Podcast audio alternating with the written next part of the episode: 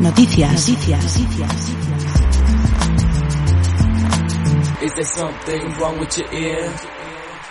La primera de las noticias que tenemos hoy es la de Conor McGregor.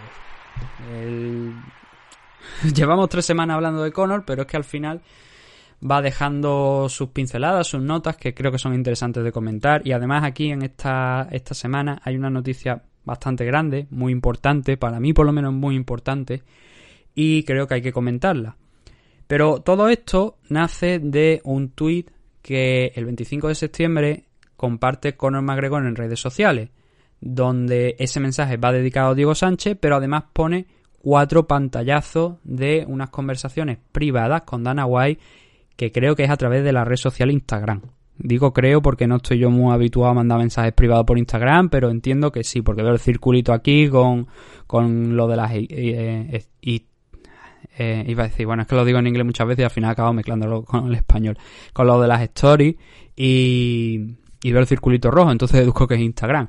Entonces en ese mensaje inicial, Conor McGregor decía que él ofreció en febrero ya enfrentarse a Diego Sánchez, porque Diego esta semana, antes de UFC 253, había estado diciendo que, oye, que le gustaría para su último combate enfrentarse a Conor McGregor, que creía que era un buen enfrentamiento, una manera de salir del negocio pues muy aceptable. Luego veremos cómo ha, cómo ha quedado ese enfrentamiento entre James Matthews y, y Diego Sánchez.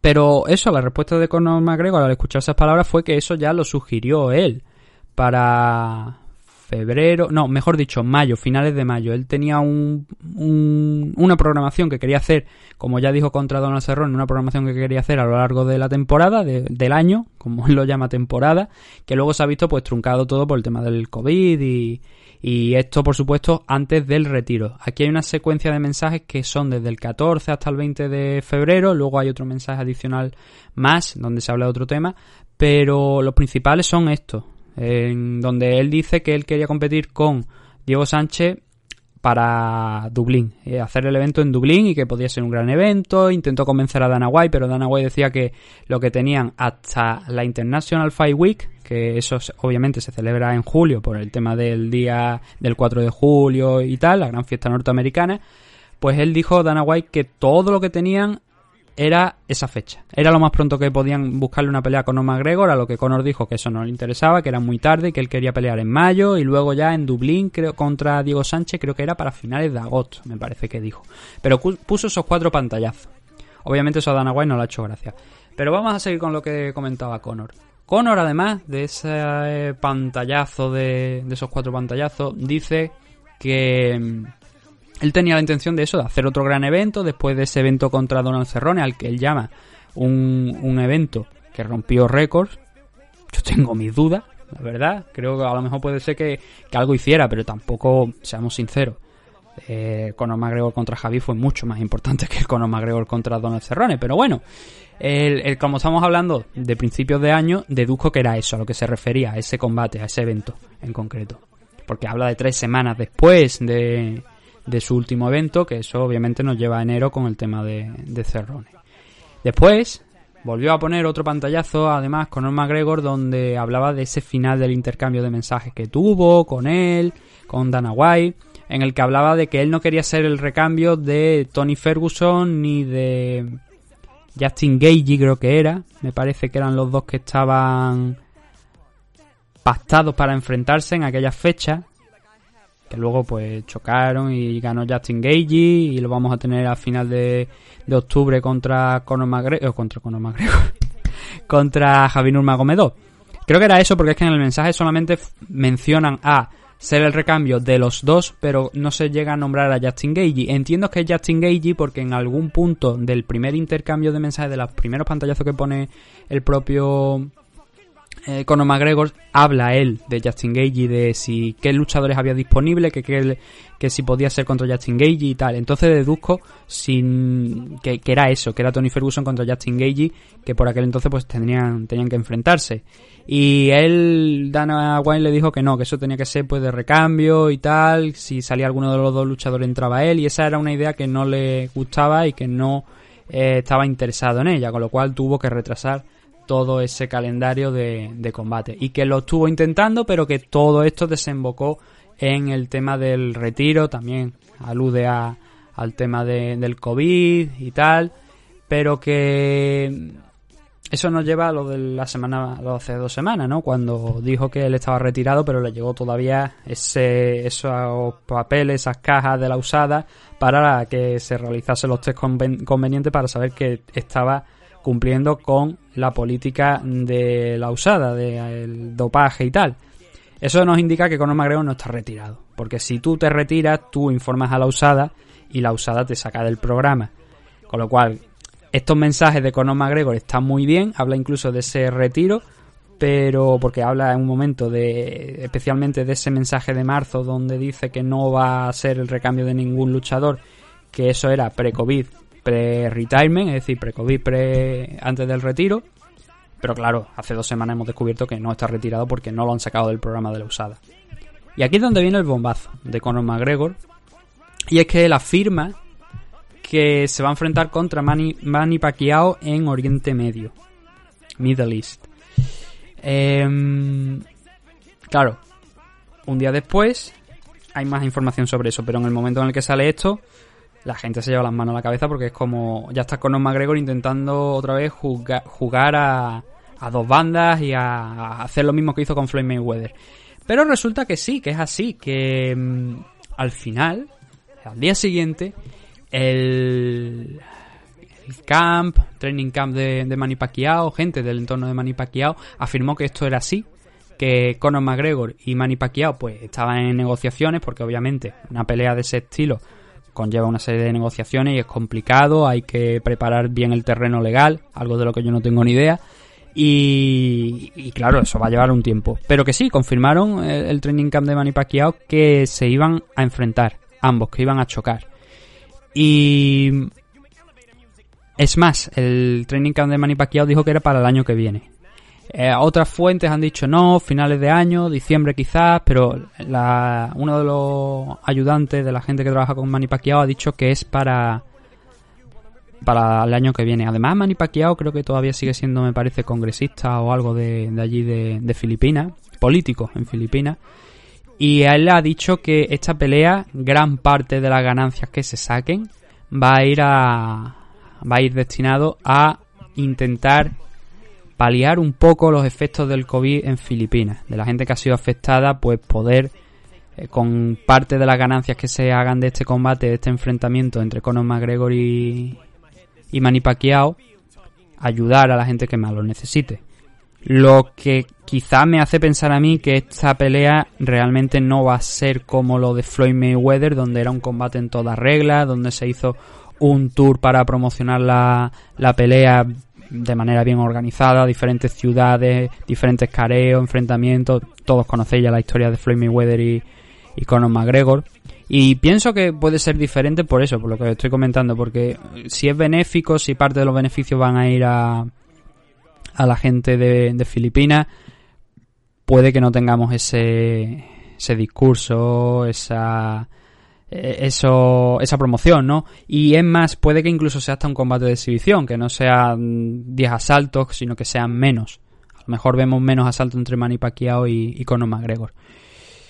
¿Qué es lo que pasa aquí también? ¿Qué más podemos decir? Bueno, pues hay obviamente ya una serie de apuestas. En el momento en el que se confirma por parte del camp de Manny Pacquiao que se van a enfrentar los dos, se abre todas las apuestas ya y hay algunas en un inicio, puede que a esta fecha, a la fecha de, grabar esto ya haya cambiado, en que le dan menos 1200 a favor de Pacquiao como favorito y luego más 700 a Conor McGregor. Si me, si os interesa mi opinión, estoy aquí me para dar mi opinión, pero si me preguntáis a mí, creo que obviamente Manny Pacquiao es gran favorito, y eso yo creo que no lo discute nadie. la cuestión aquí está en que quizás Manny Pacquiao ya tiene un estado de forma bueno, pero no es el mismo de hace 5, 6, 7 años. No es Mayweather, está al nivel de Mayweather, pero no es Mayweather. Mayweather está más fresco, está todavía con un buen físico y podría dar algunos combates más. Entonces, ¿Cabe la posibilidad de que haya una sorpresa? Hombre, no creo yo que Conor McGregor vaya a noquear a Manny Pacquiao. pero sí creo que quizás Conor podría hacerlo mejor de lo que lo hizo contra Floyd Mayweather, no por técnica, que tiene también vimos contra Floyd, aunque Floyd yo soy de los que opina que jugó con él durante bastante tiempo, pero también le dio algún sustillo de soltar alguna mano que dijo Floyd, bueno, mm, igual es momento de, de empezar a tomármelo un poco en serio esto y no tomármelo a cachondeo. Pero con Manny Pacquiao yo creo que Conor puede dar un pasito más y puede hacer algo más y puede ser más disputado en favor de Manny Pacquiao, pero más disputado de lo que eh, fue aquel Floyd Mayweather.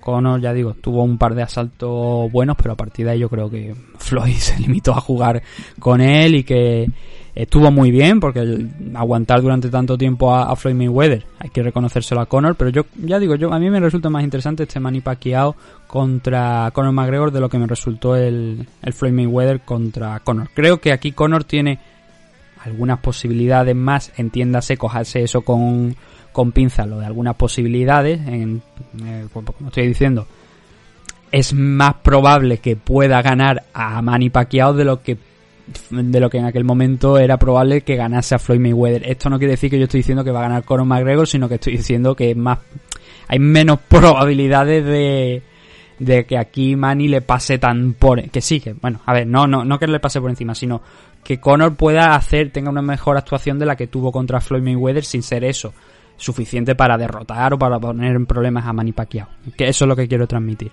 Y creo que va a ser muy interesante eh, ver cómo, cómo ha evolucionado Conor en estos años en el tema del boxeo y cómo se mantiene en forma Manny Pacquiao. Es un tipo muy peligroso, siempre lo ha, sido. Es probablemente el segundo mejor boxeador de la categoría de por detrás de Floyd Mayweather durante muchísimos años y bueno, diferentes categorías de peso también, pero se ha pegado contra todo. Lo que pasa que, claro, ese punto, ¿no? En donde ya no está en la misma forma. A mí no me gusta personalmente que Manny Pacquiao siga boxeando. Yo creo que debería haber puesto punto y final a su carrera hace un tiempo. No tendría que haber vuelto. Pero se le vio tan bien en, en el último combate que, oye, te lleva a pensar que todavía le queda un poquito de cuerda. Y lo que estoy... No, he dicho congresista, senador. Eh, para ser exacto, eh, Manny Pacquiao es senador en, en Filipinas. Y lo que iba yo a mirar, porque siempre hay un... Dejadme que lo mire. Fue el tercer combate contra Márquez, claro. El tercero contra Juan Manuel Márquez, que es el que lo dejaron seco completamente. Le metió una mano a, a Manny Pacquiao y lo dejó seco completamente. Y a ese fue un combate que yo creo que tuvo que ahí haberse encendido las alarmas y haber dicho, oye, igual es hora de dar un paso atrás. Pero bueno, luego después de, esa pelea, un, par de combates después vino el enfrentamiento contra Floyd Mayweather. Así que em, está bien, Manny Pacquiao sigue en forma, pero mm, no dejan de ser ya unos cerca de 41 42 años. Vamos a ver, vamos a ver. Yo creo que va, a estar interesante por lo menos el ver cómo se construye esa rivalidad, cómo lo mueven porque Manny no es, no es Floyd tampoco a la hora de hablar. Y, va a estar la pelea, yo creo que bastante interesante. creo que Conor me parece que de hecho es un poquito quizás más grande que, que eh, Manny Pacquiao en altura, en peso a lo mejor es probable que anden, no creo que anden muy allá en diferencia. Pero oye, que nadie interprete esto como que estoy diciendo, puede que Conor McGregor, te repito, que Conor McGregor va a ganar a... Bueno, no, Marque es que estoy viendo por aquí ahora. Fue el cuarto enfrentamiento, me parece, cuando lo dejó KO. Sí, fue en, fue en el cuarto, no fue en el tercero. Era ese cuarto, eh, ahí va, era ese cuarto donde quizás no lo necesitaba, porque ya había ganado dos anteriores de los otros tres, y se puso uno más y ahí fue donde acabó noqueado. Em, entonces, como digo, que nadie entienda esto que yo estoy comentando aquí como eh, Conor McGregor va a ganar a Manny Pacquiao. No, yo creo que Manny Pacquiao va a ganar a Conor McGregor, pero que va a ser una pelea muy interesante, la verdad. Que hay que ver diversos aspectos de, del juego de uno y otro para ver cómo... Oye, ¿quién no quiere ver a Conor nuevamente peleando contra un boxeador y ver qué es lo que puede hacer simplemente por una exhibición? Pues yo creo que está por lo menos bastante interesante. Entonces, eso es lo que tenemos eh, con respecto a Conor McGregor. Resumiendo, lo de los mensajes, para que hagamos aquí este resumen. Él dijo que quería enfrentarse contra Diego Sánchez. Veremos si ese combate se llega a celebrar, porque después de esa fecha de, de o sea el año que viene, o sea en diciembre de este año, habrá que hacer algo. Conor todavía joven. Entonces a lo mejor Diego Sánchez retrasa esa, esa pelea de retiro y opta por enfrentarse a él. Eso es lo que no, lo que transmitió el propio Conor McGregor en esos mensajes filtrados, que por cierto, como he dicho, a Dana White no le han hecho ni puñetera gracia. Dicen que es una especie de código entre personas que no debe romperse el revelar esos mensajes privados. Y, y Conor eso, espera ahora mismo enfrentarse a Manny Pacquiao, que ya está confirmado que eso va a ocurrir, salvo que haya algún problema legal que al final lo impida y que no se dé. Lo lógico es que ambos se enfrenten a finales de este año o lo más previsible a principios, mediados del año que viene. La fecha inicial era mediados, era, bueno, mediados, era el año que viene, pero dicho por su asistente, por uno de sus ayudantes de, de Manny pero hay algunos medios que incluso dicen que es a finales de, este año. Invierno de este año quiere decir diciembre, básicamente. Pero bueno, yo, yo creo que yo me declino más, me inclino más por la opción de, de principios del año que viene, del 2021. Entonces vamos a dejar esto y vamos a ir con otra de las noticias que tenemos hoy, que no quiero extender mucho este apartado de noticias porque ya sé que UFC 253 va a ser más la expresión es massive, es decir, va a ser grande, muy muy grande, no Massive el muñeco de la de la BBC, no, no, massive, de masivo, de grande. Entonces tenemos que, que acortar un poquito este tema de noticias. Aparte, me hubiera gustado hablar, por ejemplo, hoy de, de Rising, de Bellator, pero no he tenido tampoco la oportunidad de verlos, así que como bien sabéis, no, no soy de comentar eventos y peleas que no haya visto porque entonces no, no tiene sentido, no aporto nada. Leer un resultado no sirve para absolutamente nada. Vamos a hablar, ¿vale? Ahora mismo de mm, estos luchadores españoles que van a participar en el Velator de Milán.